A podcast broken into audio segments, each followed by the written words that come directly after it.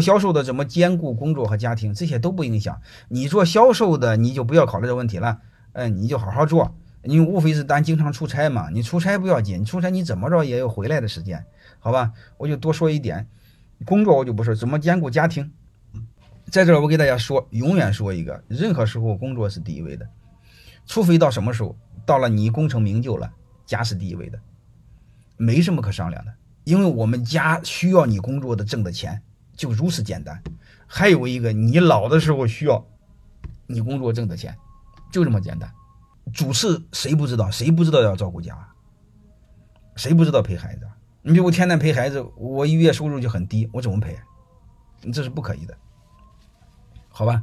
我就兼顾这个事儿，怎么兼顾呢？我你和兼顾没关系，我更建议你懂一个道理，就叫自古言教不如身教。还有一个，再记一句话，比陪伴更重要的是，你成为孩子的榜样。因为你是孩子的第一任老师，如果你要是他的榜样，各位，你对他的影响就比他的老师对他的影响大，能明白的意思吧？所以这就是我为什么说你们一定要成为孩子的榜样，就在这儿，你的影响力大，别人不就影响力弱了吗？然后我们的孩子就不会受伤害。呃，为什么让你们成为孩子的榜样？我念一段哈，某一个小学班主任与人吃饭时候说道，很多家长都送礼。没法特别照顾他们的孩子，但是不送礼的家长肯定不会照顾。所以你会发现，我们的孩子一进学校，他就是权力资源导向。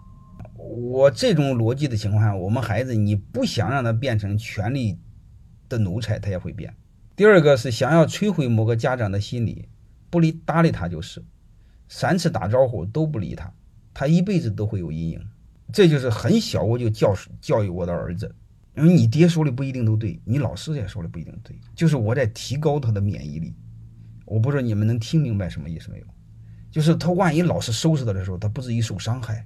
所以很多事你们得知道。你你你说你说做父母的连孩子都保护不了，你干什么？然后这个家长说的第三个，说想惩罚哪个孩子也很简单，当众狠狠地训他一顿，让他一生自闭。各位你们想一想，如果在这种情况下，我们家长不成为孩子的榜样。让他对外界有免疫能能力能行吗？是这回事吧？所以这些东西我们我们都要都要都要知道。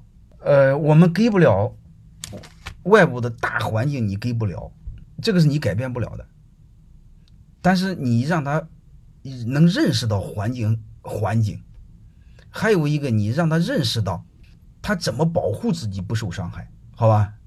所以你就知道这个逻辑就知道了。所以我们要有足够的理性。